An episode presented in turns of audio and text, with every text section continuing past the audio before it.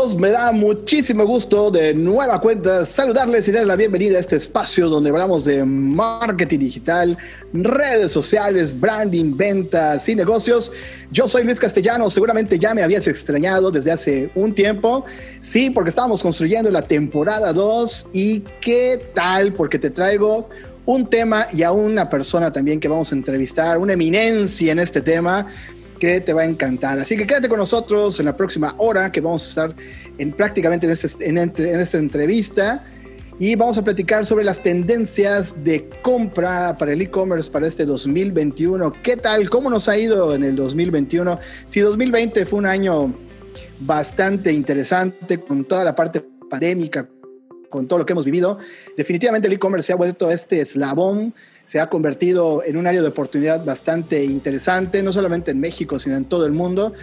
Y bueno, por las cifras, las cifras lo, hemos platicado varias veces en otros podcasts, pero bueno, hoy, hoy tengo a una eminencia que va a platicar conmigo de todo esto y le agradezco mucho a Pedro, Pedro Abad, que está aquí conmigo. Hola Pedro, ¿cómo estás?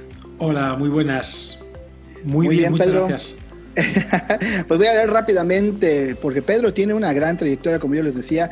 Fíjense que es CEO de Elogia, Vico Group, también de eh, eh, Marketing for, for Academy. ¿Está bien como lo dije? Sí. casi. Marketing for E-Commerce Academy. Es que pusimos un nombre muy difícil, perdóname. No importa, no importa, no importa. Marketing for Academy. También es eh, profesor y tutor de ISDI, ¿ok? Y pues también tiene una gran trayectoria en la educación, o sea, él es, egresado de Harvard eh, University, también de SIG Business Marketing School y también tiene certificaciones en HubSpot. Y yo creo que con el HubSpot ya nos quedamos porque yo creo que quien no conoce el HubSpot y todo lo que está haciendo HubSpot, esta empresa, es increíble. Pedro, por favor, te cedo la palabra en este momento. Cuéntanos. Qué presión, ¿eh? Escucho cómo me presentas y me siento una auténtica estrella del rock and roll, pero luego yo no me siento así, ¿no? Muchas gracias. No, lo, ¿eh? eres, lo eres, voy, lo eres, Voy a guardarlo para compartirlo por ahí. Eh, voy a ponerlo como bio en LinkedIn. Muchas gracias, muchas gracias, amigo. Al contrario, desde que me dijeron con quién iba yo a platicar, yo me sentí muy emocionado. Y bueno, Pedro, pues prácticamente te cedo ahorita esta, esta esta parte, vamos, esta introducción, o sea, porque como, te, como decía al principio, esta parte pandémica ha sido clave para el e-commerce y yo sé que tú has hecho muchas grandes, muchos estudios para esta parte del, comercio electrónico, porque si bien la gente cree que, e-commerce es igual a lanzar tu campaña en Facebook, lanzar tu campaña en Google y buscar productos en Alibaba y, y ya está, ¿no? Pero pues hay, hay algo más detrás de todo esto en cuanto a la planeación, en cuanto al, comportamiento del consumidor y bueno, todo esto que nos vas a decir. Pedro, todo tuyo el micrófono. muchas gracias, muchas gracias. bueno, justo conectando con esto primero que dices y, por hacer una introducción, eh, tienes razón, el e-commerce, eh, mira, uno de los principales errores que, muchas empresas han cometido es pensar que esto es, abro una página web, pongo mi producto, un botón de compra y ya está, ¿no? y, y esto eh, es un error. Oiga, es que quiero vender en Internet. Y dices, bueno, ¿y qué va a hacer usted? No, pues dígamelo. O sea, nos preguntaban, dígamelo, dígamelo usted. Oiga, yo, eh, yo no soy mago. Es decir, si usted pretende vender libros más caros que Amazon, entregando peor que Amazon y con peor precio que Amazon, pues no va a vender usted nada, ¿no? Es decir, la magia no existe. Entonces, dicho esto, y si me como introducción, ¿eh? y si me pongo un poquito académico, perdóname la, el, No, no, no, adelante. No, justo eh, cuando hablas de e-commerce, yo siempre le digo a la gente, eh, hay que pensar en el concepto cadena de valor del e-commerce. Y, esto, la cadena de valor, básicamente en e-commerce tiene cinco grandes momentos, ¿no? un momento estratégico de propuesta de valor que para mí es la clave de todo. Antes de entrar al consumidor, fíjate, y es, o eres capaz de responder a la pregunta de por qué te van a comprar a ti y no a otro, ¿Cuál es tu propuesta de valor? ¿Cuál es tu ventaja competitiva? Es decir, cuando tú vas a comprar a Mercado Libre, cuando vas a comprar a Zara o a un pequeño e-commerce específico de, no sé, de horticultura, tienes muy claro por qué vas allí o cómo lo encuentras, ¿no? Pero si no tienes una respuesta clara a esto, ya da igual lo que venga después. Eh, los siguientes pasos, pues efectivamente vienen la mercadotecnia, conociendo al consumidor, conectando con él, siendo capaz de atraerlo, para una vez ha llegado a nosotros, conseguir que saque su tarjeta de crédito o débito, pase por caja. Y otro error es, bien, ya vendí. No, amigo, te has quedado en la mitad del camino. Porque esto, la venta termina cuando el usuario está satisfecho abriendo su caja en su casa. Por tanto, desde que puso la tarjeta de crédito hasta ese momento final tienes operaciones, logística, eh, toda la parte de manipulación, o sea, es un infierno. ¿eh? O sea, yo admiro quien hace toda esa parte y la gente piensa que no aporta valor. Y yo siempre le pregunto a la gente, cuando un pedido te llega a tiempo, te llega bien empacado, te llega limpio, la experiencia es eh, totalmente diferente ha, ha sido un desastre. ¿no? Por tanto, eso es parte del e-commerce. Y por supuesto, la última que poquísima gente piensa es la fidelización, la recurrencia. Mira, eh, estamos en una categoría donde salvo que vendas, no sé, colchones o cosas así, o tu negocio tiene recurrencia, es decir, consigues que un usuario compre más de una vez o normalmente no es rentable, porque los costos de adquisición no son baratos. Entonces, a veces en primeras compras tú como compañía pierdes dinero, es decir, te cuesta más caro traer el cliente que lo que ganas con él. ¿Cuándo le ganas? Una vez que le metes como cliente recurrente y haces que compre varias veces en el tiempo. ¿no? Esto es una filosofía que la gente no, no, entiende. Y todo esto efectivamente pues con la capa de negocio, tecnología y demás que lo aporta. Entonces te diría, esto, estoy contigo, eh, esto es mucho más complejo de, abrir una web, poner un producto, poner un botón comprar.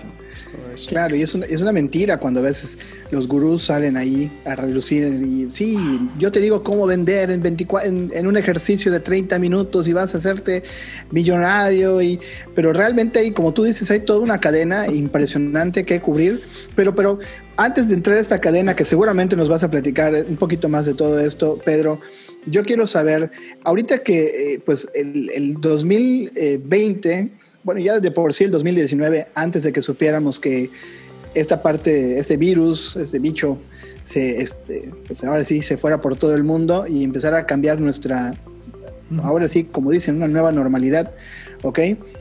Una nueva vida.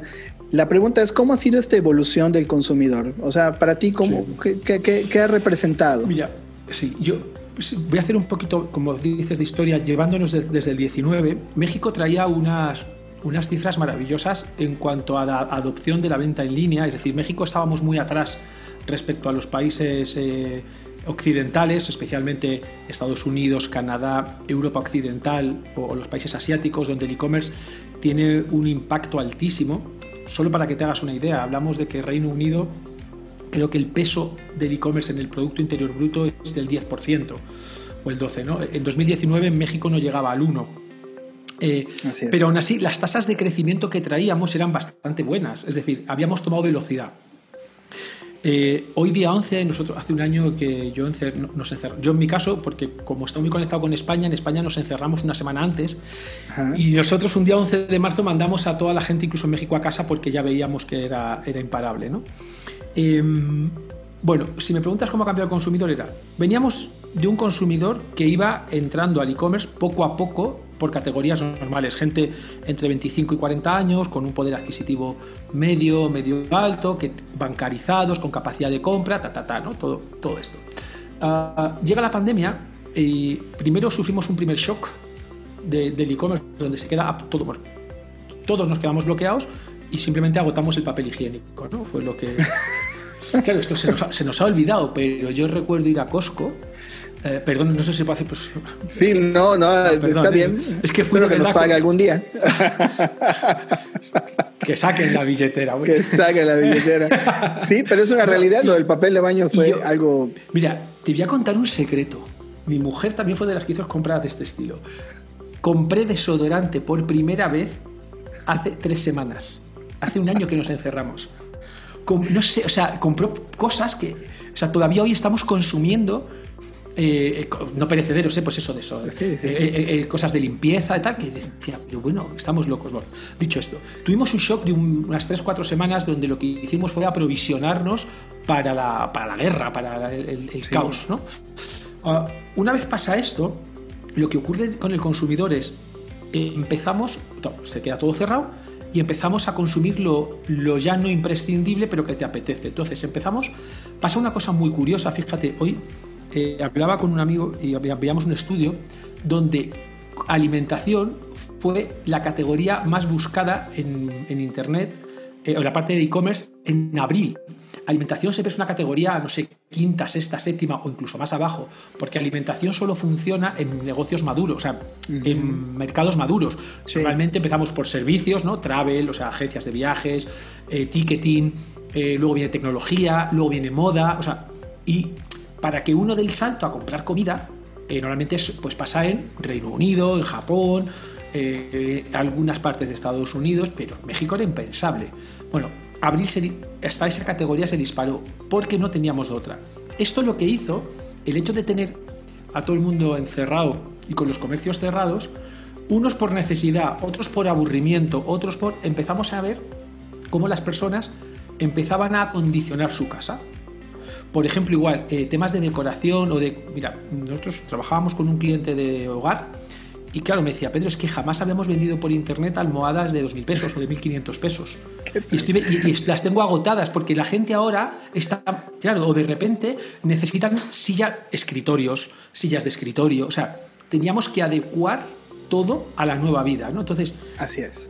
Esto sumado a no quiero ir, tengo pánico, no quiero ir a comprar. Incluso gente que, era, que ya compraba en línea pero nunca hubiera comprado comida, alimentación o demás, empezó a comprarlo todo por internet. Entonces, lo que hemos visto ha sido una ola, uh, eh, un, aumento de la pendiente de crecimiento. Eh, creo que los datos oficiales son como crecimiento del 90% en, negocio o algo así en, 8 o 9 meses. Es una locura. O sea, un crecimiento razonable hubiera sido un 12, un 14, un 15. Un 90 es una barbaridad, suponiendo que además hay una parte de destrucción de economía, ¿no? Cuando lo pones. Seamos sinceros, esto del e-commerce es maravilloso, la gente que ha estado aquí le ha ido bien, no a todos, pero a la mayoría, pero estamos ante una tragedia eh, mundial, ¿no? una tragedia de destrucción económica, pues porque es esto es un desastre. ¿no? Pero a los que nos ha tocado estar en el lado de la suerte, en el lado que, ha seguido funcionando, vimos esto, que ese consumidor empezó a consumir primero, como digo, hogar, categoría también extrañísima, y esto ha ido a y alimentación o comida a domicilio. Se disparó. ¿Qué ocurre? esto empieza a romper las barreras más significativas del comercio electrónico, que son poner tu tarjeta de crédito, el miedo al fraude. Era, o sea, siempre las personas, o sea, digamos que el flujo, el, journey normal de una persona es accedo a comprar en línea, normalmente por primera vez en mi vida, cuando encuentro una oferta o algo que era imposible encontrarlo eh, físicamente. O sea, recuerdo hace muchísimos años, yo fui de, de los locos de Internet y, recuerdo, claro, comprábamos billetes de avión porque estaba last minute en Europa. Y no sé si era verdad o mentira, pero tu sensación era que comprabas el boleto de avión más barato que en la agencia de viajes. Por tanto, con todo tu miedo, ponías tu tarjeta de crédito allí, rezando para que no pasara nada, y comprar tu boleto de avión porque te ahorrabas un 10, un 15% o un hotel. Esto pasa con todas las categorías. Y luego, al e-commerce ya no te vas por el dinero, te quedas por la, por la conveniencia la comodidad, me lo traen a casa, o sea, por tanto, eh, este consumidor que digo, muchos de los que no se atrevían, rompieron de golpe el miedo porque no les quedaba de otra. Eh, y esto, claro, lo que ha ido es, el, ser humano es un animal de costumbres. Y, entonces, tanto tiempo está haciendo que esto sea una costumbre. Mira, de hecho tuvimos un shock en mayo porque eh, hubo un crack con las empresas logísticas no podían, o sea, la gente no lo sabe porque no estaba desde dentro, no podían atender la demanda de envíos de producto. No había suficientes camiones, almacenes, o sea, no lo había. Ah, se tardaron unas cuantas semanas en equilibrar oferta-demanda y que esto volviera a empezar. O sea, esto es muy curioso cuando lo ves con clientes de, oye, hay que bajar las ofertas porque no tengo, porque no puedo enviar, tengo, siete días de, retrasos en, en entregas. O sea, nadie estaba preparado para esto. Y entonces, este consumidor creo que lo que ha ocurrido es que estamos, o se ha generado una costumbre, o ha roto un miedo que hubiera sido más despacio, no hubiera, digamos que hubiera ido como una, como una mancha de aceite, ganando milímetro a milímetro, persona a persona, y ahora ha sido como si cayera un cubo de agua que, que cae así, y a los que ha llegado, ha llegado, ¿no? Sí, yo me tocó, perdón, me tocó ver a mí los camiones de Mercado Libre llegar sin logotipo, sin nada. Era gente, eran gente, eran eh, subcontratados porque era la única manera de poder surtir. Eh, sí, sí, así es. Eh, fue, sí, fue una locura, una, auténtica locura, ¿no? Y, ahora, ya lo hicieron un negocio. ahora ya lo hicieron un negocio. porque ya, ya, ya tú puedes rentar tu vehículo con los, con los, con, los marketplaces. Ah. Para ah, poder dar el servicio. Sí, ya, ya, ya están. O sea, en lugar de conducir para Uber, pues conduzco para el otro. ah, no lo sabía. Ah, ya están empezando y poco a poco van a hacer un mercado de esto donde van a autoemplear a miles de personas para, para que esto siga fluyendo. Porque en lugar de comprarte un, un, cochecito, te compras una camioneta. Una camioneta y, con las condiciones que me piden y, me pongo a circular este, tus marcas. Pero ¿sabes a cuánta, a cuánta gente le están dando empleo con esto, Pedro? Una barbaridad, ¿cuántos? Miles de personas, o sea, aquellos que nunca se imaginaron. Oye, Luis, permíteme, voy a hacer un, llamamiento. Eh, no sé. ¿Sabes lo que deberíamos intentar pedirles a Amazon a Mercado Libre con la lana que tienen?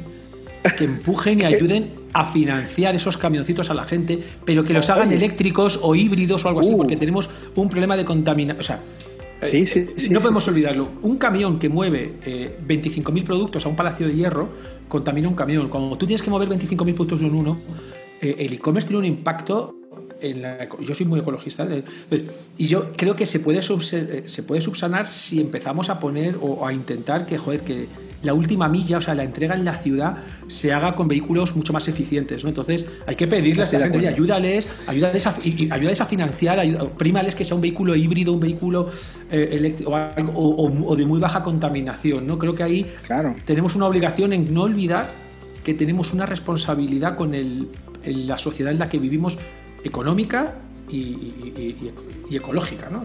y es, parte, no, no, no, es que es parte, y perdón que te interrumpiera, pero, pero se me hace interesante porque como no estaban listos ellos y necesitaron en su momento, ya me tocó ese, ese camión que llegó así y llegaron y buenas. ¿Y, qué pasó? Ah, te traemos este de Mercado Libre y yo, pero ¿y quién es? yo esperaba, decía ahí FedEx, USPA igual. No, y era una persona sin uniforme ni nada. Me dice, no, es que subcontrataron camiones. Y Oye, pero qué bueno. O sea, dije, qué bueno porque mucha gente necesitaba el trabajo, como mucha gente perdió el, el trabajo. Fue una, una forma de buscar cómo reemplazar esto efectivamente eh, vamos a asistir, estamos asistiendo a un momento de una destrucción de economía muy grande en unos sectores, pero una creación de empleo a unas velocidades altísimas en otros, ¿no?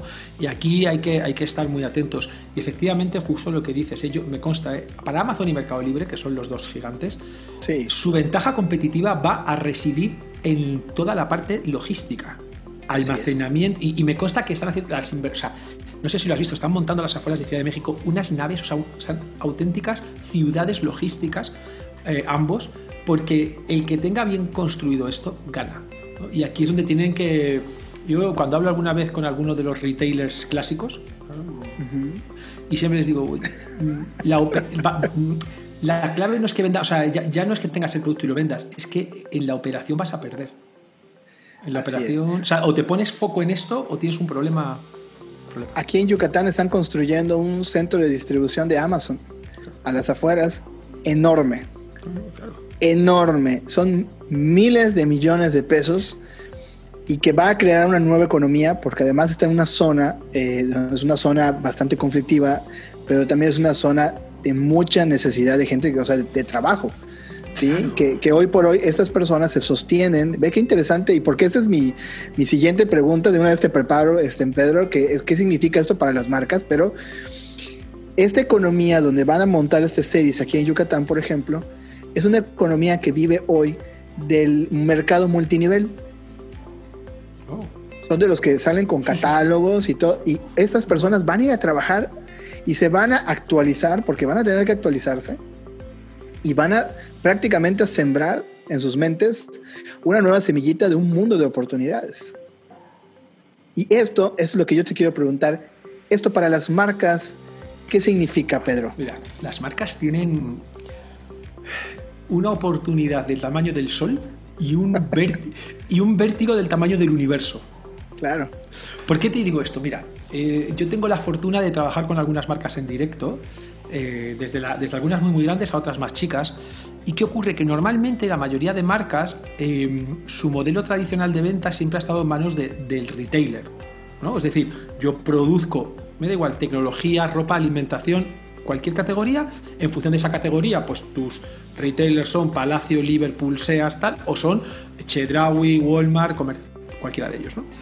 En este caso, estas empresas tienen un poder grandísimo, un poder grandísimo de la, negociación. ¿no? Eh, con todo este cambio del e-commerce, les están surgiendo eh, oportunidades y dudas. ¿Qué quiero decir con esto? De repente se dan cuenta de que en el mundo digital ya no, les ya no son tan necesarios estos intermediarios y ya ellos negocian en directo la venta o incluso pueden vender en directo. Claro, ¿Dónde tienen el miedo? Si yo empiezo a vender mucho en directo, todavía el peso del retail es grande y si el retail se enfada conmigo, tengo un problema. Ahora, pero en cambio no quiero perder la oportunidad de vender en directo, uno, o ganar más margen, dos, o poder competir mejor en precio. Pero en esto, claro, eh, los amigos de Amazon y Mercado Libre, eh, porque también saben mucho de esto, las marcas tienen, que decía, su vértigo del universo es toda la vida quejándonos de cualquiera de los grandes retailers, ¿eh? Walmart, bla, bla, bla, o sea, la queja de, jo, me aprietan, son duros con el... Y ahora voy a otros que son iguales o peores. O sea, es decir, porque han... Es así. Entonces, eh, creo que las marcas, eh, algunas, algunas tienen una estrategia muy, muy clara. ¿vale? O, o, por lo menos dan pasos con confianza o con seguridad. No sé si viste que Nike decidió salirse de Amazon. Ah, no sabía. Qué interesante. Es cierto que un retail, o sea, que un, por ejemplo, no sé, TAF, que es la, o una, tienda de sneakers, si tiene Nike, puede vender Nike a través. O sea, no.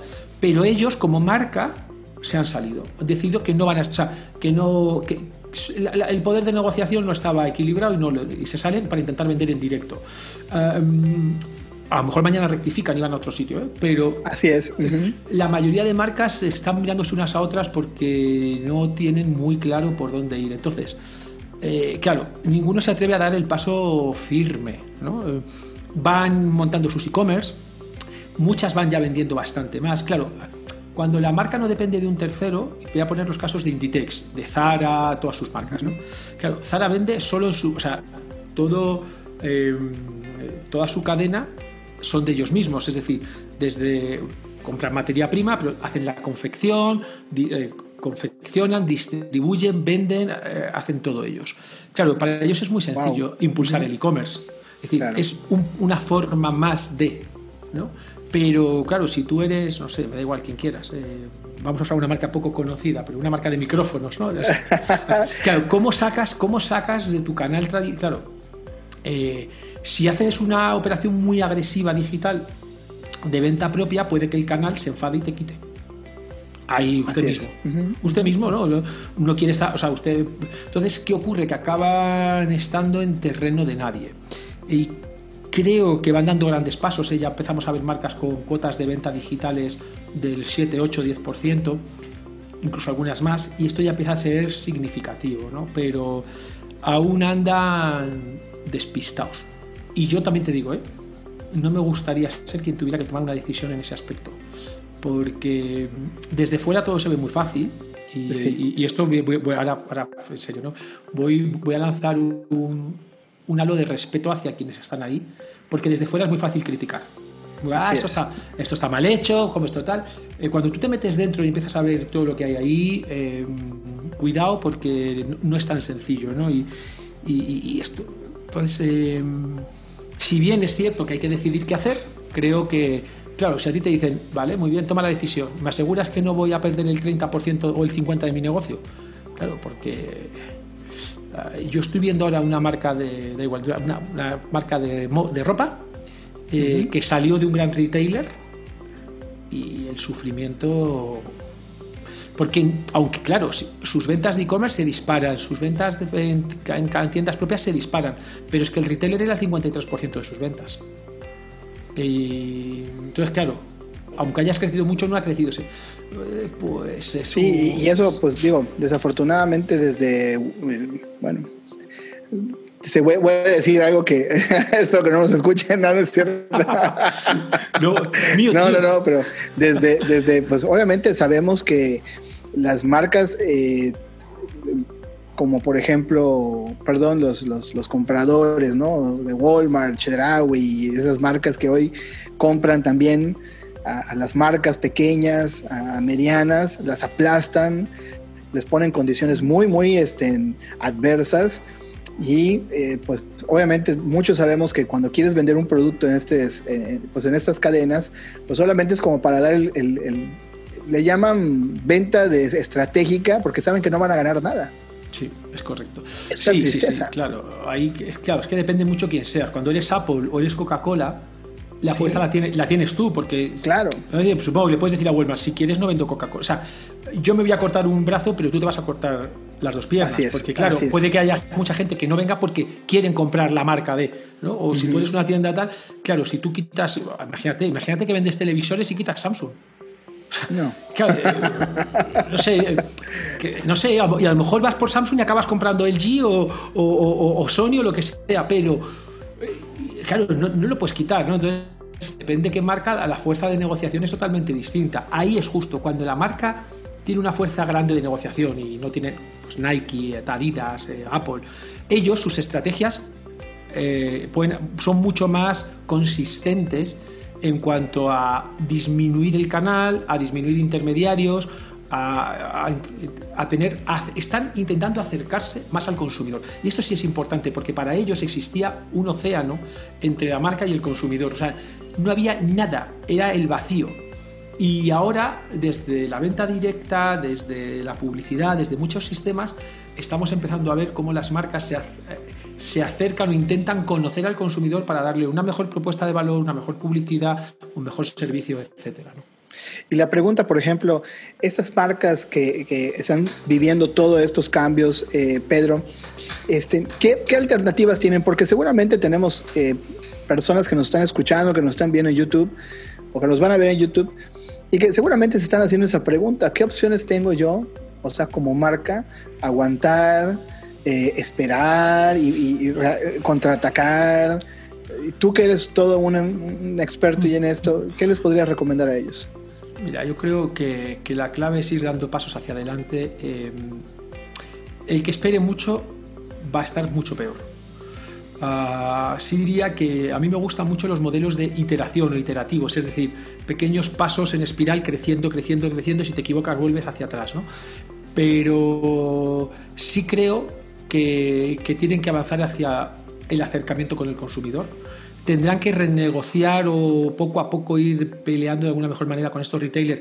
Si siguen con ellos, cómo hacer una estrategia conjunta de acercamiento al consumidor, de, de compartir esta información o de, o de convivencia al menos, ¿no? Decir, oye, eh, pues aunque yo sea pequeño tal, tienes que aceptar que yo ya tengo esto. Y aquellos años en los que se hacían cosas extrañas y te voy a poner un ejemplo, no, te voy a, no puedo decir la marca, pero una marca de laptops, ¿vale? Eh, laptops e impresoras y bla, bla, bla. Eh, en España. Estos me decían, yo tengo un e-commerce y mi política es la siguiente. Te hablo de año 2008, 2010, una cosa así. ¿eh? Yo vendo en mi e-commerce un 10% más caro que el precio de mi retailer más caro. O sea, ¿qué tal? yo, imagínate, tengo una laptop. Aquí en uno vale 90, 94, 98, 100. Yo la vendo a 110. Me decía, porque no tengo ganas de pelear con ellos. Entonces, si alguien me compra. si alguien me compra, porque habría que ser estúpido para comprarme a mí en directo, pues que claro, ninguno de mis retailers se enfada conmigo. Esto ya no, esto no puede funcionar. Esto no funciona porque la, gente ya tiene un nivel de madurez, el consumidor es un consumidor mucho más maduro, que se da cuenta y de hecho lo único que puede hacer es enojarse y salirse de la marca. Entonces, sí creo que las marcas tienen que ser cada vez más honestas, más transparentes. Internet nos ha dado dos cosas. Al consumidor un nivel de transparencia muy alto, tenemos todo un clic, o sea, es decir, tú, por lo que has dicho, lo que estás en Yucatán, ¿no? Yo, yo estoy Así es. Yo estoy en Ciudad de México en este momento y básicamente entre tú y yo nos separa un clic de diferencia. O sea, es decir, que tú y yo podamos comprar en cualquiera de las tiendas que hemos comprado, estamos a un clic de hacerlo. Y de comparar la marca A a la marca B o el mismo producto en dos tiendas, estamos a un clic. Esto esto hace que el consumidor tenga esa información y si las marcas no son conscientes de que eh, esto funciona así, pues están muertas, independientemente de todo lo demás. Entonces te diría que se planteen muy claramente cuál es la relación con el consumidor que quieren, que marquen eh, cuál es su idea de futuro y, que vayan dando pasos eh, firmes, o sea, en vez de pasos largos y titubeantes, pequeños pasitos firmes que te pueden hacer ir hacia un lado, hacia, o sea, moverte un poquito a un lado o a otro, ¿no? Pero sí creo que no, lo que sí creo es no queda mucho tiempo. O sea, no pueden seguir esperando ni pueden quedarse en, el que se quede en tierra de nadie va a morir. Entonces, no sé si te respondí. No, sí, sí, sí, perfectamente. Y, sobre todo ahorita, Pedro, que ya estamos en el 2021, que pues obviamente las condiciones siguen cambiando todavía. Eh, para algunos rubros son favorables, para otros no tantos, como lo hemos venido platicando desde que comenzamos para ti, ¿cuál sería esta tendencia que, empezaría ya a evolucionar o a ser, tal vez no el parteaguas, porque el parteaguas fue el 2020, ¿no? Pero a partir de ese 2021, pues hay vacunas, hay, eh, bueno, todavía hay un, van a vacunar, todavía no se sabe si va, cómo va a funcionar todo esto pero hay, debe haber una tendencia que debe de ir hacia arriba, supongo yo, porque la gente todavía sigue con esta histeria y pánico colectivo y las marcas, los retailers, el consumidor, ¿qué, va a pasar este 2021? ¿Tú cómo lo ves? Mira, yo, a ver, tengo diferentes perspectivas, pero por un lado creo que el consumidor, eh, si hablamos en cuanto a hábitos de compra o hábitos de consumo, ah, creo que va a moderar un poquito, o sea, a medida que las tiendas físicas estén abiertas, em, lo que va a quedar es seguramente baje un poquito el nivel de como estábamos hace tres meses o cuatro, pero el comparativo de marzo 2020 con marzo con abril o mayo 21 va a seguir siendo un crecimiento altísimo. Posiblemente estés por debajo de octubre, noviembre del 20, seguro, porque imagínalo, o sea, yo lo imagino como una ola, un pico, pero que luego no cae a donde estaba, sino que va a caer, pero se va a quedar muy arriba de donde inició. ¿Vale? Entonces, eso y esos picos van a ir viniendo en medida que se cierre o no se cierren las, las tiendas. Porque hay parte del consumo que queramos o no, se ocurre físicamente y ocurre. Yo soy un tipo totalmente digital, compro muchísima de, parte de mi vida digitalmente, pero también salgo a pasear.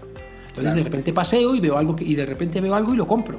O digo, ay, me apetece. Eso es, es imposible si haces una. O sea, si en cuanto pones un pie en la calle, es imposible que el 100% de tu vida sea digital. Porque, pues eso, porque quieres comprar un poco de fruta a alguien en la calle, porque compras algo de comida a la que. Ay, pues a la que venía, pues ya agarro unos aguacates, o, un poquito tal, unos chiles o, lo que necesites, ¿no? O te compras unos zapatos. Entonces, creo que hay un equilibrio. De hecho, mira, te, voy a contar algo que nos pasó hace pocas semanas, cuando la Ciudad de México pasó del semáforo rojo al naranja y abrieron las tiendas departamentales. Esa semana, casi todos nuestros clientes de e-commerce, las tasas de conversión se nos cayeron un 60%. ¿Qué tal?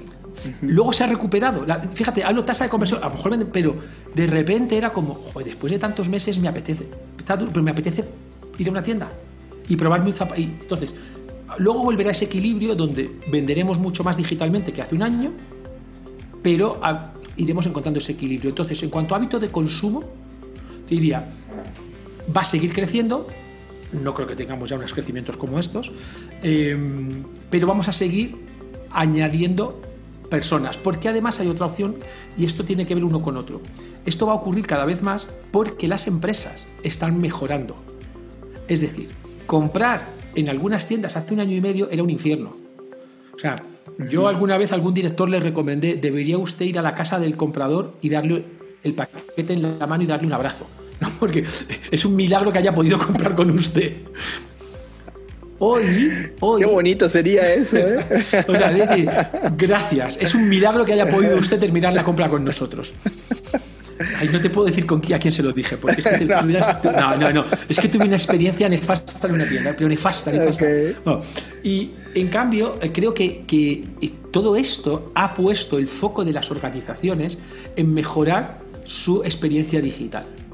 ¿qué va a ocurrir? No es que yo como consumidor, ay, ahora me he hecho 100% digital, es que antes posiblemente no compraba o compraba menos porque había cosas que funcionaban mal, y en cambio si hoy esa experiencia mejora, esa propia eh, mejora de la experiencia me va a hacer que yo esté más tendente a comprar allí. ¿Vale? Y sí creo que hoy las empresas, todavía con mucho camino por recorrer, están mucho mejor que hace 12 meses. Todas, la que lo hacía bien lo hace mejor, la que lo hacía mal ha empezado a hacerlo medianamente bien, el que lo hacía regular lo hace medio bien, o sea, porque se han dado cuenta de que esto es crítico, porque si vuelve, porque seamos sinceros, no sabemos lo que va a pasar en la parte de salud. No sabemos si esto la vacuna nos va a curar, si nos va a cambiar la cepa, o sea, no tenemos idea. Lo que hay es un riesgo de que otra vez pueda haber un lockdown, de que pueda haber otra vez un cierres. Y yo creo que ya nadie se asusta, o sea, no se asusta, nadie lo descarta, no sabemos lo que pasará. Cuando todo esto empezó hace un año, yo me acuerdo que le decía a mi mujer, joder, los próximos dos, tres meses no salimos a la calle, ni viajaremos. Que llevamos un año y no sabemos. Entonces, si tú eres una empresa, te das cuenta de que esto es tan importante como pagar la CFE. O sea, si O, pagas la electricidad y pagas el internet, pues esto es, oye, tengo que poner foco. Entonces, donde antes un director general esto ni se metía, normalmente dependía de un área de marketing, de un área de tecnologías, ahora esto es el principio de su día. Entonces, creo que, por eso digo que, esto va, a mejorar. Ah, creo que vamos a empezar a asistir también a cambios en cuanto al mix de productos. Y efectivamente, esto vamos a ir viendo cómo los tickets medios, o sea, vamos a empezar a ver que se pueden comprar también productos de más valor. La gente, ah, cuando va perdiendo el miedo, vas, oye, pues voy a acabar comprando una cama o un tal, o sobre todo cuando sepan que lo pueden devolver con tranquilidad. Esa es la clave. O sea, esa es la clave. ¿eh? O sea, yo me acuerdo, me decía mi amigo, no, hombre, es que yo no compraría nunca un colchón por internet. Y, y, yo tuve la suerte de hacer un proyecto de estos y, estos señores, eran España, ¿eh? pusieron una condición que era si en 100 días no estás satisfecho, te recogemos el colchón y te devolvemos el dinero. Porque tú un colchón no lo puedes, en la tienda tampoco lo pruebas. Porque tú vas a la tienda, que te, tú vas allí y tienes a un señor mirándote así encima. Hombre, pues yo así no duermo. Y estás allí con los pies fuera. No, claro. Tú duermes, ¿Cuándo lo pruebas durmiendo? quiero decir, cuando tú estás seguro de que esa marca te va a devolver el dinero, no tienes ningún problema en comprar un colchón. Ninguno te arriesgas. Claro, eh, porque si no, eh, ¿por qué Amazon se hizo como se hizo? Por su política de atención al cliente y de evolución. Créeme, yo tengo muchos amigos que me dicen, claro, es que tío, tuve un problema y claro, es que solo puse tal y ni me preguntaron, me han devuelto el dinero, o sea, aunque, aunque eso le cueste dinero a Amazon, lo que ha hecho es convertir al cliente en un brand lover, en alguien que ya no lo piensa. Es más, Así es. hoy, bueno, en México aún no lo sé, pero por ejemplo en Europa, Amazon ha hecho una cosa maravillosa. Ha metido en la cabeza a la gente que es el lugar más barato de compra y el mejor. Hoy la mitad de sus productos son más baratos en otros sitios. Pero ha conseguido que la gente ni compare. Porque ya en su mindset es, necesito comprar bolígrafos, unas plumas, voy a Amazon. Necesito comprar cartucho de la impresora, voy a Amazon. Necesito comprar unos audífonos, voy a Amazon. Y empezaron por precios. Esto es... Este, Porque hay un valor. Hay un valor, ese valor es, es esta atención a clientes y el, el, compromiso que ellos generan contigo. Y las marcas a veces no quieren dar ese, es, ah, no, o sea, ya lo usaste y no sé qué, pues quédate con él o te, devuelvo tu dinero y te hago un, como decimos en México, un pancho. te hacemos problemas, nos molestamos contigo. Y ellos saben que, que les cuesta más barato, aunque no tengan razón, aunque tirar eso y perderlo como una merma y ganarte como cliente fiel. Porque por cada uno que engaña hay muchísimos que son honestos. Entonces, les sale a cuenta. Les sale a cuenta. Me, voy a salir un poco del tema, pero esto también ya entra en un tema financiero, eh, Pedro. Porque pues obviamente hay que buscar cómo amortizar todos estos, estos costos de alguna forma, porque por ejemplo te regalan eh, para que no te molestes, porque ya, porque ya te crearon un problema, te regalan 150 pesos o 200 pesos para tu siguiente compra. Es un dinero virtual que ahí tienes en tu, en tu, en tu saldo y que dices, bueno, pues me lo voy a gastar y pues ya tengo 200. Mira, si te enfadaste tanto que nunca más compras, no les ha costado nada. Y si acabas comprando, acaba fidelizando más al cliente, incrementando el valor del cliente en el tiempo y por tanto la rentabilidad. Por tanto, es una, esas estrategias son maravillosas. Te das cuenta cuando alguien piensa en grande y piensa en el, en el tiempo. Creo que algo que ha, penado, que ha penalizado mucho a las marcas, a los e-commerce en, en, América, bueno, en Europa también, ¿eh? pero era eh, el cortoplacismo, la, la, mira corta, el, mirar a no, no, no puedo hacer esto, no. Cuando alguien ha llegado y ha dicho, no, espera, claro, a ver, vamos a ser honestos, ¿eh? Amazon ha pasado por muchas cosas, pero es que se ha tirado 20 años perdiendo dinero. Claro, hay, que tener. Claro, no, no, Y, los inversores en bolsa aceptaban esto. Y es claro. Eh, Perder para ganar. ¿eh? Hasta cierto punto. Claro, pero, claro, te digo que vas a perder dos años, y, pero es que lleva 20. ¿eh? Y, ahora gana, a ver, pero ahora sí va, va, a ser una locura, ¿no? Y ahora no gana con el e-commerce, con lo que gana dinero con los servicios extras. Sí. Oye, Pedro, ¿y qué pasa con China? Pues mira, yo, yo de China, eh, a ver, sé poco, sé, poco en comparación. A ver, yo creo que China es un mundo en sí mismo, o sea, somos los demás los que miramos a China, porque a China al resto le importamos poco, ¿no? Es con mil, mil millones de personas, eh, con un crecimiento económico interanual del 10%, con una sociedad no voy a entrar en temas políticos, una sociedad que, tiene cada vez más disponible, seguramente hay muchas cosas que arreglar, ¿no? pero una sociedad que de media tiene más capacidad disponible y demás, ah, aquello, uno hay que felicitarlos porque eh, China no es el lugar donde hacen copias baratas, es el lugar del mundo donde, hay más donde la tecnología es más, es más vanguardista. No hay más tecnología punta que en China. No lo hay en Estados Unidos, no lo hay en Japón, no lo hay en Corea, no lo hay en ningún sitio. O sea, es decir, China tiene las mejores fábricas del mundo. Pero ya desde un punto de vista también de innovación. Es decir, ¿por qué Apple fabrica allí? No fabricas por precio, por precio fabricas en Bangladesh. Claro. Fabricas en. que es un desastre, y, donde nadie mira y, hay marcas ¿eh? que hacen barbaridades y explotan a la gente. O sea, en China, el salario medio no, no me lo voy a apostar las manos, pero no creo que sea muy inferior al de México, posiblemente ya esté por encima. en, fábricas, juraría, en fábricas en, las zonas de Guangzhou, o sea, en las zonas más industriales, de hace ya dos, tres, de hace tres, cuatro años me hablaban de salarios de en torno a 600 dólares. Es muy superior a México, de hace años. O sea, eh, eh, las fábricas que fabrican para Occidente, ¿no? Entonces, esto también hace que, esas, esas personas tengan una capacidad de consumo más alta. Y, y luego ellos, lo que pasa es que ellos es muy difícil entenderlo porque tienen una estructura mental o de valores totalmente diferente a la occidental. ¿no? Eh, Pero sin embargo las han adoptado. Ah, porque cada vez cada vez han copiado más esto y les ha funcionado más. Eh, gigantes como Alibaba, AliExpress y han salido una cantidad de eh, ramas debajo, frutas de esto que son empresas de las mismas grandotas y les ofrecen todo, casi casi lo mismo que te ofrece un Amazon. Es que, bueno, claro, es que, uf, no, no debería decirte, pero creo que ha habido momentos donde el grupo Alibaba estaba con mayor cotización bursátil que, que Amazon. Y sobre todo, lo que sí seguro, con beneficios. O sea, es decir, ellos, ellos ganan dinero. no, no, es que, es que esto, poca broma, ¿eh? O sea, es decir, eh, eh, esto es así, ¿no? Eh, sí, creo que ellos eh, se han convertido, a ver, yo creo que son ahora son el centro del mundo.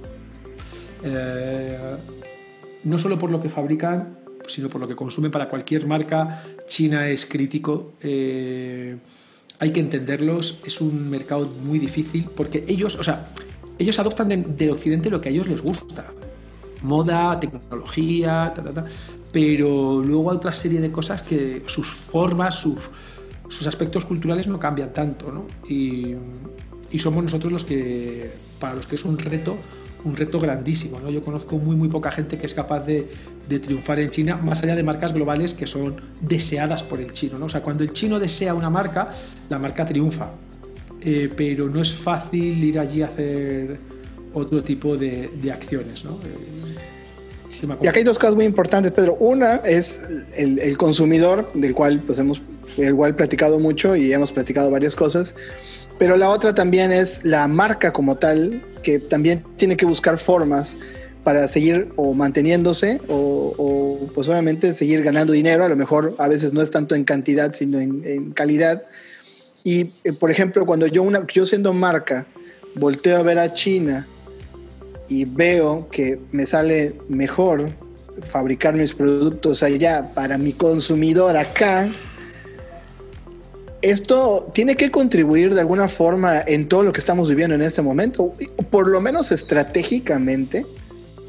Si bien no, como tú dices, no, a lo mejor la media en salarios ya subió y todo, pero aún así, la productividad es mayor, sí, sí. O sea, que su salario, lo que es increíble es que con un salario más alto que países más pobres, su productividad es superior porque tienen tecnología. Es decir, aquí seguimos cortando con tijera los jeans, allí cortan un millón de jeans por hora porque tienen máquinas con el mejor láser. Entonces, allí se ha invertido mucho en tecnología. Entonces, eh, la productividad es altísima, no, puedes competir con ellos. Entonces, ¿qué, tendrían que considerar las marcas, así como para, para poder pues ponerse las pilas también y, porque el consumidor va a seguir comprando, Pedro, tú lo sabes, ¿no? O sea, lo, que le pongan delante de él en el, en el escaparate virtual eh, y lo que brille y tenga voces y comandos. y... Como seres humanos tenemos una dicotomía importante. Una cosa es nuestro comportamiento como compradores o como consumidores, que primamos el, el beneficio o el placer al corto plazo, es decir, como consumidor, yo primo mi placer al corto, o sea, compro a veces cosas que no necesito, además, por darle placer a mi yo rápido. Pero además, eh, no pienso de dónde viene o qué ocurre. Y así estamos viendo cómo la gente compra en Shane, en tal. Es una locura cómo vas, o sea, una locura, ¿no? Eh, porque nadie piensa que a veces están con su, con su compra, con su forma de vida, están destrozando el sitio donde ellos viven, de una u otra manera. ¿eh? Em, Mira, nosotros, eh, eh, yo que vengo de España, España es un país que esto lo ha sufrido. Cuando antes de que yo naciera o cuando era muy pequeño, España era receptor de inversiones extranjeras europeas porque era un país muy barato. Entonces las fábricas de coches se pusieron en España y ahora se están yendo. No, ¿cómo se pueden ir? Por lo mismo que vinieron. Eh, digo, la, dicotomía es como consumidores no pensamos en el impacto. ¿no? Creo que, mira, esto es una cosa difícil. Las marcas, las marcas tienen que empezar a pensar que tienen que tener alma y tienen que tener valores, los que sean. Y que las marcas deben conectar con el consumidor a través de esos valores. Y que hay que ser consecuente con tus valores. A mí no me parece mal que tú fabriques en Chile y vendas en otro sitio, pero a cambio, ¿qué vas a hacer? Hay una parte que, o sea, oye, ¿cuál es tu valor? ¿Ganar el máximo dinero y destrozar el planeta y te da igual? Eh, no, ¿quieres tener un impacto social en...? O sea, eh, Creo que las marcas que no tengan muy claro un propósito les va a costar sobrevivir. Más allá de cosas, o sea, decir, a ver, una, categoría que no necesita marca. Necesito un cable porque un conector USB para conectar el micro con no sé qué. Amazon Choice. Así es.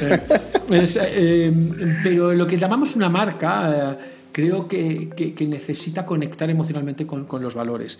Eh, lo que no puedes es ser jugar a, dos bandas. Es decir, no puedes criticar o decir, no, no, yo soy el más mexicano del mundo y por mi país, y ahora no pago puestos aquí, la fabrico en China y intento, o no sé dónde intento explotar, o sea, y luego soy un desastre como compañía. Creo que las marcas tienen que empezar a meter la ética como parte de su, eh, de su propuesta de valor y tendrán que decidir si incrementar el coste y ganar menos dinero fabricando cerca hay cosas que tienen que ser locales, porque sí, o sea, no hay, no hay forma, ¿no? Porque no merece la pena por el, bajo coste que tiene además. Pero yo creo que, al menos yo estoy muy concienciado con esto, ¿eh? creo que, que tenemos que, ver que una, marca, una compañía, es mucho más que una cuenta de resultados. Así es. y hay poca formación respecto a esto y poca poca predisposición a entender que las marcas tenemos un impacto, o sea, tenemos una obligación allá donde estamos de, dejar un impacto mejor, una sociedad mejor que la que nos encontramos. Que hacemos una actividad económica, que tenemos cuando va bien un beneficio económico y que ese beneficio tiene que repercutir en la sociedad en la que estamos. Porque generamos un trabajo, trabajo de una calidad decente. Sabemos que tenemos que, porque pagamos lo que nos corresponde, porque invertimos, o sea, y puedes hacer todo esto fabricando en China o no. A ver, la globalización no lo va a parar nadie de hecho, de hecho, me hablas de, globalización de producto, pero es que con el home office, con esto de la pandemia, viene la siguiente grande, que es la globalización de servicios. Es decir, ¿le interesará ahora a Salesforce, a Microsoft, pagar 180 mil dólares a un desarrollador en San Francisco? ¿Tiene sentido? Cuando ahora les da igual donde trabajen, Así es. Y puede captar talentos de cualquier parte del mundo, China y... ¿Es justo o es injusto que Microsoft o Salesforce, que ganan miles de millones, ahora dejen de contratar gente en 180 mil dólares en Estados Unidos y contraten a ingenieros en 30 mil dólares, o 30 mil pesos o en 20 mil dólares en México? cuando tú eres receptor del servicio te sale bien, cuando eres cuando lo pierdes te sale muy mal, ¿no? Pero cuidado que, digo, ¿eh? la del producto es grande, viene la del servicio. O sea, programadores de India, eh, tal de no sé qué. O sea, eh, entonces, de hecho, hay una gran oportunidad para América Latina eh, en, ocupar una posición relevante, pero estamos en la cuenta atrás y no estamos tomando posición en formación, en educación, en ser más ágiles, en poder, porque creo que tenemos una capacidad de poder prestar servicio no solo hacia adentro, hacia los 600 millones de, hispanohablantes que hay en este lado del mundo, 700, sino a toda la región americana o a otros sitios, ¿no? porque todavía tenemos unos costos muy baratos de producción y una capacidad grande, pero nos falta educación.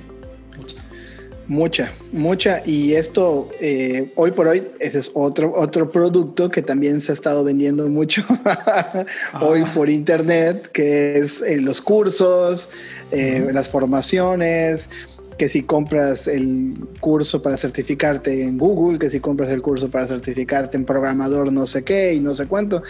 Y esto también se vuelve una corriente interesante, ¿no, Pedro? Bueno, yo creo, ah, salimos un poco del tema del consumidor, pero si hablamos de futuro, eh, yo, si quieres recondúceme, porque es que yo soy muy disperso. ¿eh? Y no te preocupes, no te preocupes. Una disculpa a nuestros oyentes que empezaron con el consumidor, prometo volver. pero mira, yo creo que de las grandes bolsas económicas que vienen en los próximos años, la más grande yo creo que es la parte de salud, o sea, todo lo que tiene que ver con salud y tecnología. Eh, ahí viene uh, un, impacto económico brutal de inversión, de trabajo, de, es decir, las compañías, las más grandes, desde las farmacéuticas a las tecnológicas, la salud es, yo creo, el negocio más grande que viene a futuro. Eh, eh, porque digamos que antes era la tecnología, ahora es la, aplicación de tecnología a otras cosas. todo lo que tiene que ver con, con Insurtech, con temas de seguros y demás, también es un negocio brutal y finanzas, o sea, salud toda la parte de fintech e insurtech, finanzas y seguros, y la tercera gran bolsa es la educación. La educación está viviendo una revolución eh, en todos los aspectos. ¿eh? De hecho, las algunas universidades, algunas instituciones lo están haciendo ver. Por ejemplo, ¿dónde no hay peligro? En la educación básica. O sea, los niños tienen que ir al colegio. Claro. Van a seguir yendo O sea, eh, y mañana cambiará algo, pero la escuela va a estar ahí. Así es. La secundaria, yo creo que en una mayoría también. La, cuidado la prepa y cuidado las universidades, posgrados y demás. quiero decir, porque vienen cambios muy bruscos, desde personas que son autodidactas, desde personas que se forman, desde cosas que dices, yo por aquí quiero esto. Entonces, eh, y estamos hablando de eh, uno de los bloques económicos más bestias que hay, o más, grandes. Entonces, eh, creo que digitalmente viene, o sea, es, es uno de los puntos muy calientes de, donde hay muchísima inversión, donde está ocurriendo una revolución por dentro, desde cómo se dan las clases, desde tecnologías para la educación, pero sobre todo a las propuestas educativas que hay en el mercado. Eh, creo que la digitalización ha llegado a la educación. Yo echo mucho de menos las clases físicas. ¿eh? Yo era muy de tocar a las personas, pintar en la pizarra. Me cuesta muchísimo eh, hacerlo, pero viene... O sea, es decir, ahora estamos virtualizando el modelo físico, pero hacemos lo mismo. El profesor se conecta por Zoom, damos nuestra charla, o sea, eh, pero lo que está viniendo, lo que se está trabajando son desde clases pequeñas, desde formaciones one-to-one, desde autoformación más parte práctica, desde asesoramientos con coaches, o sea, una, viene una bola inmensa. Entonces ahí, no, o sea, lo que tú dices de que se vende mucho por internet es solo la punta del iceberg, es solo lo que se ve desde fuera porque lo que está ocurriendo por debajo, los fondos de inversión comprando universidades para transformarlas, para aglutinar demanda, para generar nuevas formas, nuevos modelos educativos. Eh, lo que pasa es que no lo hacen público, pero ahí eh, hay, un movimiento gigantesco. ¿eh? La gente hablamos de startups, de tal, no sé qué, pero ahí hay un... Pasa que son pocos los que lo mueven. Si así lo de los camiones de Mercado Libre que te platicaba, mañana Amazon empieza a vender educación porque ya están construyendo ciudades eh, smart, ciudades inteligentes y así poco a poco. Bueno, Elon Musk hace poco lanzó un, un tweet donde va a construir su propia ciudad Starbase, donde va a estar la sede de, Tesla, va a estar la sede de Starlink y, y, prácticamente todos los de SpaceX. Entonces, yo creo que esto en algún momento se va a conectar, bueno, los nodos van a conectar y mañana vamos a ver a la Universidad de Amazon o la Universidad de Mercado Libre. Este... Sí, no, sobre todo, o, proveer formación o cursos. hay una compañía india que, está llegando ahora a México.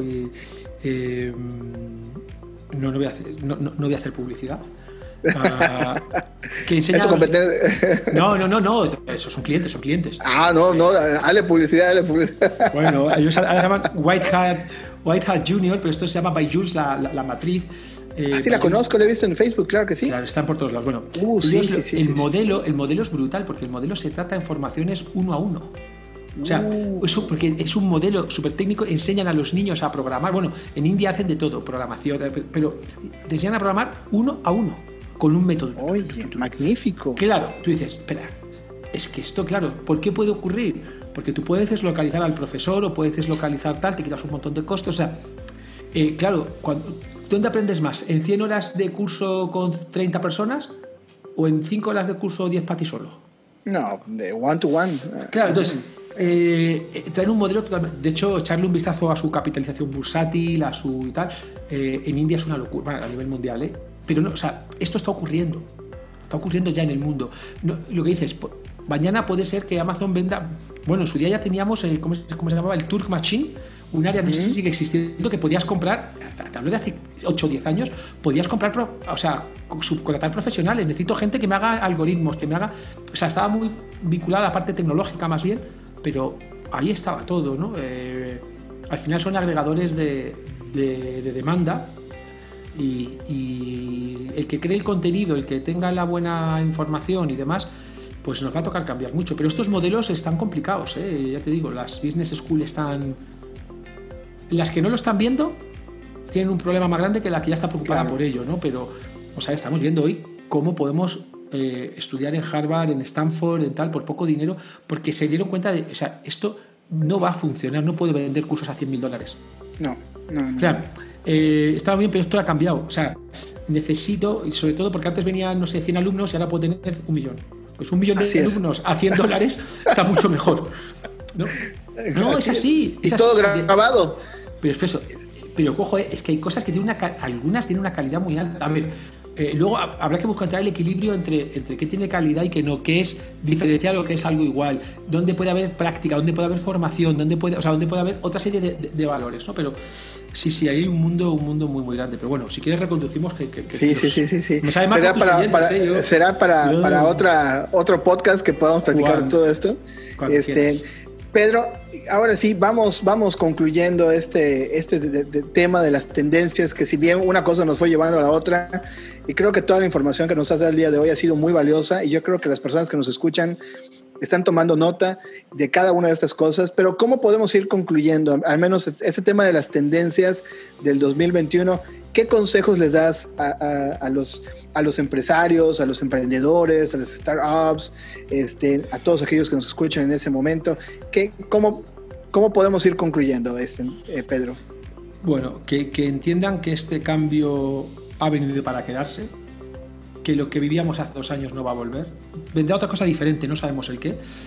Que el futuro está por, por determinarse y que la única forma de ir adaptándonos es eh, prueba de error rápido. No podemos hacer business plan a tres años ni cosas así de estas. Piensen qué vamos a hacer en los próximos tres meses. Marquen un rumbo, un, o sea, un propósito, eso sí, pero ¿y qué vamos a hacer en las próximas tres semanas? ¿Cómo lo vamos a medir? ¿Y qué vamos a seguir haciendo? ¿no? Para mí esa es la más importante. Dos, cómo las marcas, su gran reto es cómo van a acercarse más al consumidor, porque hablábamos de las tendencias del consumidor, pero yo te diría, ¿cómo estamos cambiando como consumidores? Cada vez somos un consumidor más exigente, más informado, más vinculado y, ojo, más comprometido. Empezamos a ver cómo hay, todavía siguen siendo poquitos, cómo hay consumidores que eligen marcas o supermercados específicos porque no contaminan, porque contaminan menos, compran productos ecológicos, dejan de comprar una marca porque ha hecho un maltrato animal o porque... O sea, cosas que hace tres días no nos importaba a nadie, esto como consumidores, yo espero que esta pandemia, aparte de mucho susto, nos deje alguna cosa buena.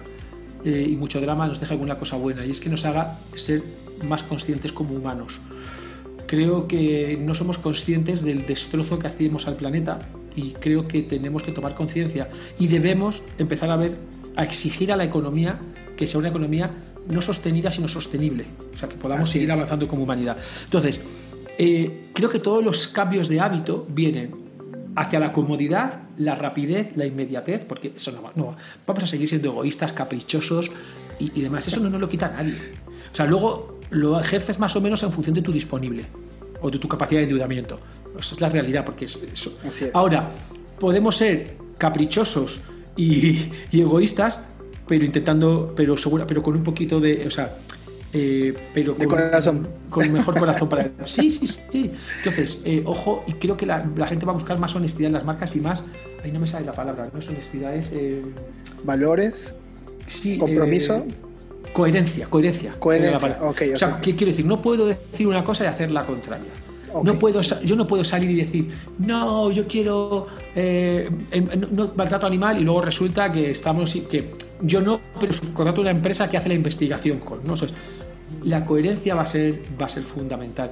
Y por supuesto que el mundo digital no es solo el e-commerce, o sea, el e-commerce, como digo, es lo que la gente ve. El mundo digital es mucho más grande, estamos conectados como personas, estamos en un mundo totalmente interconectado, donde las fronteras cada vez no existen, nos hay que pensar mucho más. Esto, esa globalización está aquí, no la vamos a quitar, de productos y servicios. Habrá cosas que nos perjudiquen y cosas que nos mejoren. Tenemos que pensar, hay que pensar de una manera mucho más global. Digo, si antes estábamos preocupados porque competíamos con el de enfrente, hoy competimos contra el mundo, de alguna manera. Claro. Y si no estamos a la altura, entonces prácticamente nos descartan en 1.5 milisegundos, como decías, a un clic. Es que estamos a un clic. Como bien lo decías. Pedro, yo una de las cosas más grandes que he sacado de esta pandemia, pues una de ellas ha sido el poder entrevistar del día de hoy, porque cuando yo empiezo mis, mis, temporadas de podcast, y todas muchas empresas igual, gracias, pues gracias a la vida y el universo se fueron acercando a nosotros. Y pues, pues gracias también a que pudimos eh, conectar de alguna forma contigo y que esperemos que esto pueda eh, seguir fluyendo, ¿no? Así que si me preguntas a mí, eh, más de lo que pude comprar en Amazon y Mercado Libre es haberte conocido y, este, y haber platicado contigo. Pedro, ¿dónde te localizan? ¿Cuáles son tus, tus coordenadas digitales, como dirían por ahí? Venga. Mira, podemos, yo no tengo problema en dar mi correo electrónico, soy así de, de valiente. Mi correo es pedro.abad.gmail.com ¿Vale? Eh, eh, si os puedo ayudar en algo digital, en alguna duda que tengan, perfecto. En la parte formativa eh, estamos permíteme una cuña publicitaria. Estamos lanzando un proyecto en el grupo que es justo una, una escuela digital que, donde enseñamos a las personas a través de, de la práctica. llamamos con Learning by Doing, es decir, te enseñamos a hacer Google Ads haciendo Google Ads, montando, o sea, con ah, coaches en directo, grupos reducidos. O sea, de hecho, si te interesa, me escribes y te doy para. Ponemos en el podcast un día un código de descuento o algo así para que la ah, súper bien, súper bien. la escuela, ¿cómo, cómo, eh, dónde, dónde la localizan? m4c.academy. Ok que es Marketing for E-Commerce Academy. Yo soy el director académico. Sí, soy, sí es, una, es un proyecto dentro del grupo Elogia, dentro del grupo Vico. Tenemos varias compañías y estoy empujando también esta, además de la parte de agencia, porque yo creo mucho en la formación, en la educación, en la educación digital, pero en la educación a través de la práctica. Para aprender hay que tocar. Sí, sí, sí, o sea, para escuchar a alguien ya está tu podcast, estamos aquí, charlamos, aporta un valor buenísimo, pero que no paguen por escucharme a mí hablando en un podcast, porque ya se lo das tú. Tienes que pagar porque les enseñemos a hacer algo que no encuentras, que no encuentras ahí. Entonces, se lo recomiendo, se lo recomiendo a, todos. Me encuentran ahí, me encuentran en Twitter con arroba Pedro Abad o en Instagram también con arroba Pedro Abad. Me pueden buscar por, por cualquiera de, los, de esos lugares y estaré encantado de, de poderlos atender. Pedro, Pedro, Pedro Abad, eh, director CEO de, aquí tengo los, los datos, Elogia, eh, y director académico de Marketing Force Academy. ¿Lo dije bien ahora sí? Marketing for E-Commerce Academy. Es que, ¿sabes que Es que tenemos una revista muy chula, tenemos una, entonces le pusimos el nombre de la revista, que era Marketing for E-Commerce, y pusimos el Academy. Marketing for E-Commerce, lo voy a aprender para la próxima. No, oye, de hecho es una gran fuente de noticias del sector, ¿eh? Échale un vistazo. Sí, sí, sí, sí, nos vamos a conectar seguramente, haremos más cosas. Si también te gustó esta entrevista y lo que podamos pues hacer está, está magnífico. Te agradezco porque me hiciste pasar un rato muy entretenido y muy agradable y yo creo que justo esto tiene que aportar valor al que lo escucha y que aprendamos mutuamente y nos divirtamos haciéndolo. ¿no? Es la clave. Entonces te agradezco de verdad porque he pasado un rato magnífico contigo. Perfecto, gracias Pedro. Igualmente no te vayas. Bueno amigos, ya nos vamos, ya nos vamos sin antes agradecerle y de verdad a todos aquellos que nos escuchen en las plataformas, en Apple Podcasts, Spotify o cualquier otra, que nos dejen ahí una estrellita, o sea, cinco estrellitas, sus comentarios y, y, recuerden que estamos en las redes sociales en Facebook e Instagram y también está en la página web queridomarketing.com, ahí estamos con ustedes.